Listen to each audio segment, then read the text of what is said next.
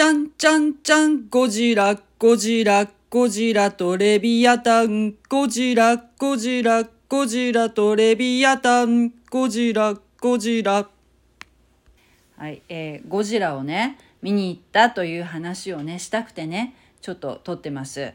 はい、えー今週ですね平日に火曜日やったかな火曜日に娘と映画を見に行ったんですけれどもはい、えーゴジラゴジラですよゴジラマイナスマイナス 1?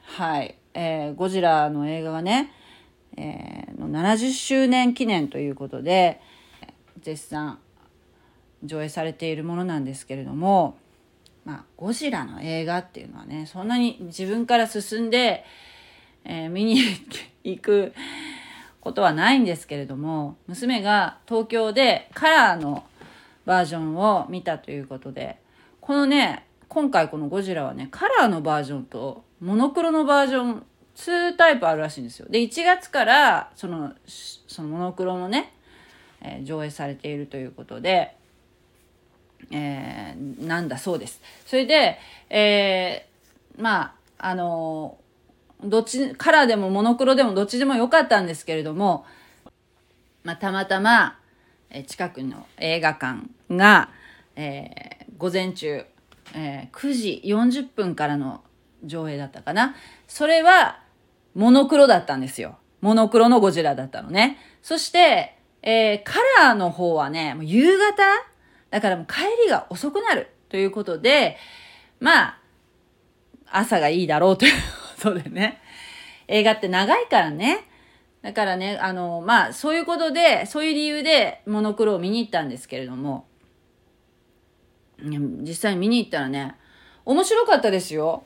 まあね、あの、太平洋戦争末期の、あまあ、舞台からスタートしたんですけれども、えーその特攻、特攻隊っていう、えーのがありましたよね。戦時中、その飛行機で突っ込んでいくというね、もう、え作戦なんですけれども、そ、それのその特攻隊として、えー飛行機に乗ってね、まあゼロ、ゼロ戦に乗って、それで出撃されたその主人公の、名前忘れたけど主人公が、えーなんかね、死にきれなかった。死ぬことが、ね、やっぱ恐ろしいよね。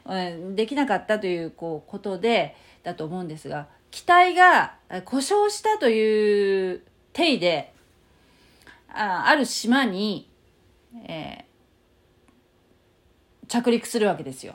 で、そこの島っていうのは、実は、その日本軍が、えーまあ、整備兵っていうね、その飛行機の整備をする人たちがいる、えー整備をするためのその部隊がいる島なわけですよ。特攻、その飛行機がね、その、まず、その、故障した時とかに、そこに着陸して、修理をして、また出撃するというね。どのみち特攻の人は、死をもう、まあ、まあ、死ぬために出撃するような感じなんでしょうね。まあ、そういう、まあ、運命なんだろうけども、まあ、その方は、そこに着陸するわけです。で、だけど、まあ、もちろんそれは、まあ、嘘なわけですよね。だから、整備兵たちがいくらこう調べても故障箇所が見当たらないと。ゼロ戦のね。で、その、主人公そのパイロットにね、えー疑問を抱くわけですよ。まさか逃げてきたんじゃないか。その任務に対してね。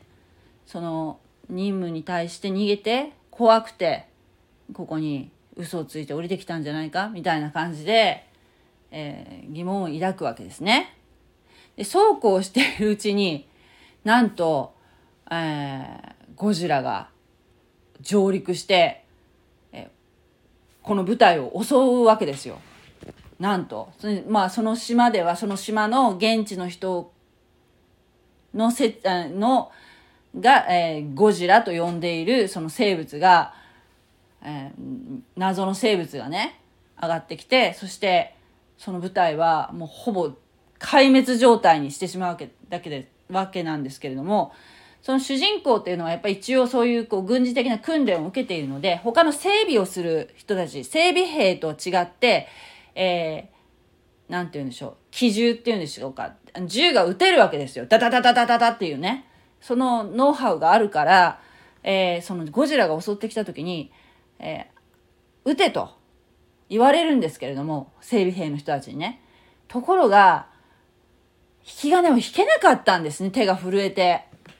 それなんでなのかよくわからないんですけどもとにかく打つことができなかったんですね。それでミスミスもうなんて言うんでしょうもうまあその舞台はねもうほとんどの人が死んじゃうわけですけれどもそれでその整備兵の中で、まあ、ちょっとリーダー格の人は生き残っててそしてその、えー、死んだ仲間たちのその亡骸をこう片付けてるわけですよもう。それでもうその引き金を引けなかったその主人公に対してねお前のせいだというこう詰め寄られるわけですよね。はい。だから、えー、特攻で特攻の任務も果たせなかった。そして、えー、自分が着陸したその島のね、舞台の人たちの命も、そのまあ、ある意味自分の自分が引き金を引けなかったということで、守れなかった。というこの二重の攻めくを、追いながら、彼は、ほどなくして終戦を迎えるわけですね。で、復員するわけですよ。日本に帰ってくるわけですよ。ところが、もう東京、東京だと思うんだけど、東京のね、その自分のえー、父と母が待っている家に行ってみると、もう父も母もいないわけですよ。もう焼け野原で。もう何にもないわけですよ。もうボロボロで。で、しかも、お隣のおばさんに、えー、責められるんですね。非常に責められるわけですよ。えー、あなた特攻で行っったんでしょ？特攻隊でして出撃したのに、なんだ、帰ってきたのか、生きて帰ってきたのかっていう風な感じでね。で、そのおばさんも自分の子供を失っているわけですよね。そのおばさんにも責められるわけですよ。もう三重、三重の攻めくですよ。ね？日本を守らなきゃいけなかったのに、この焼け野原、ね、日本を守れなかった。ね？特攻隊として、えー、知ることもできなかったえー、島の人たち島のねであの働いてる整備兵も守れなかった。もう踏んだり蹴ったりの状況で、えー、彼は再出発するんですけれどもね。まあちょっとここまでにしておきますけれども。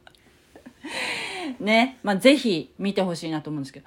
で私はねこのゴジラを見ながら娘はもちろんクリスチャンじゃないんですけど今のところね。なってほしいなと思うけれども、えー、見ながら何を思ったかっていうと、まあも、昔からゴジラはもちろん私もね、知ってますし、ゴジラの映画もね、えー、何度か見に行ったことも子供の時からね、あるんだけども、この、実際その、クリスチャンになって改めてゴジラを見ると、もう、あれを思わ、思い起こさずにはいられなかったんですね。そう。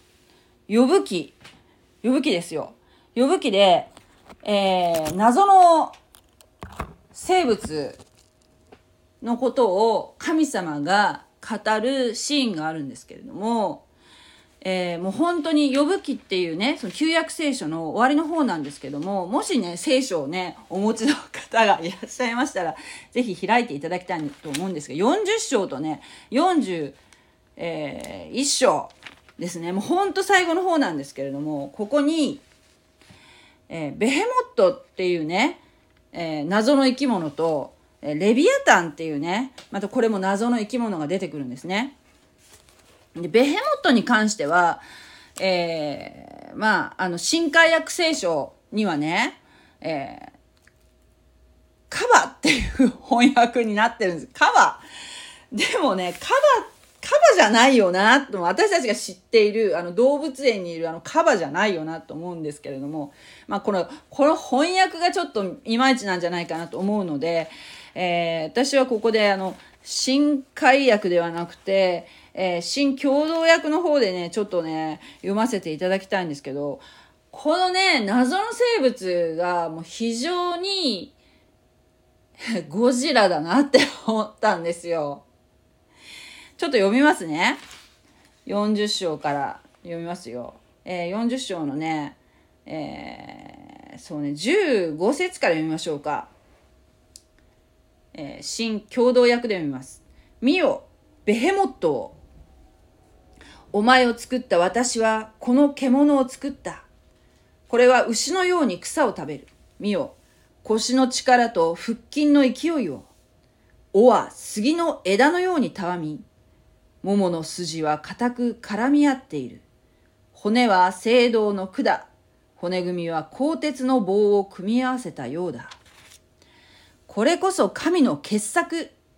作り主を置いて剣をそれに突きつけるものはない。山々は彼に食べ物を与える。野のすべての獣は彼に戯れる。彼がソテツの木の下や浅瀬の足の茂みに伏せると、ソテツの影は彼を覆い、川辺の柳は彼を包む。川が押し流そうとしても彼は動じない。ヨルダンが口に流れ込んでもひるまない。まともに捕らえたり、罠にかけて、その花を貫きうるものがあろうか。で、これま、これが、えベヘモットですよね。はい。そして、レビアタンですよね。25節から読みます。お前はレビアタンを鍵にかけて引き上げ、その舌を縄で捉えて屈服させることができるか。お前はその鼻に綱をつけ、顎を貫いて靴輪をかけることができるか。彼がお前に繰り返し憐れみをこい、丁重に話したりするだろうか。彼がお前と契約を結び、永久にお前のしもべとなったりするだろうか。お前は彼を小鳥のようにもてあそび、娘たちのためにつないでおくことができるかお前の仲間は彼を引きにかけ、商人たちに切り売りをすることができるか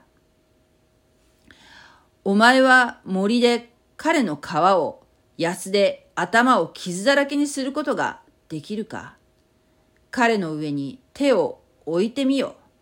戦うなどとは二度と言わぬがよい。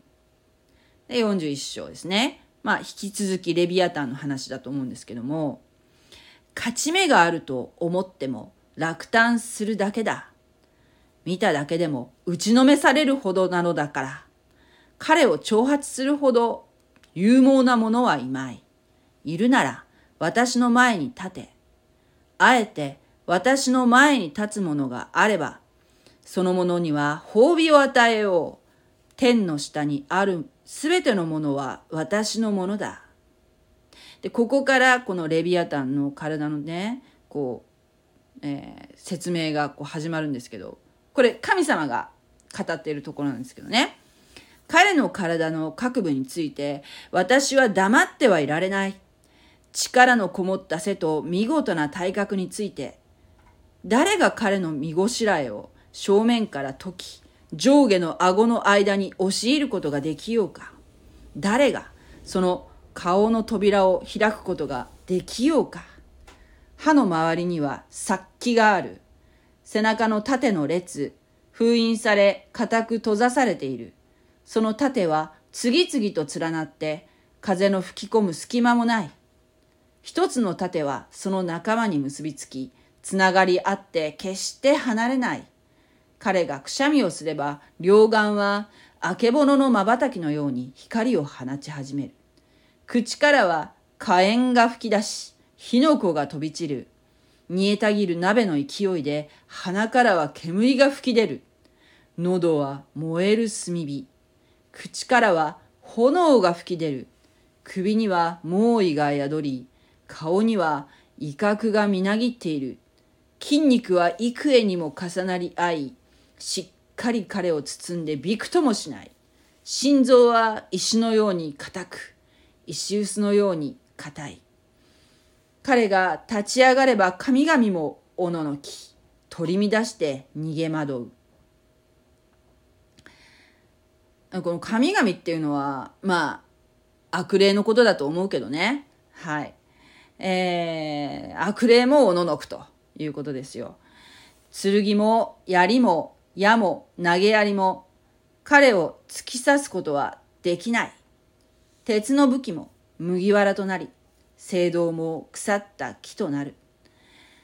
弓をいても彼を追うことはできず、石投げの紐の石ももみ殻に変わる。彼は棍棒を藁とみなし、投げやりのうなりを笑う。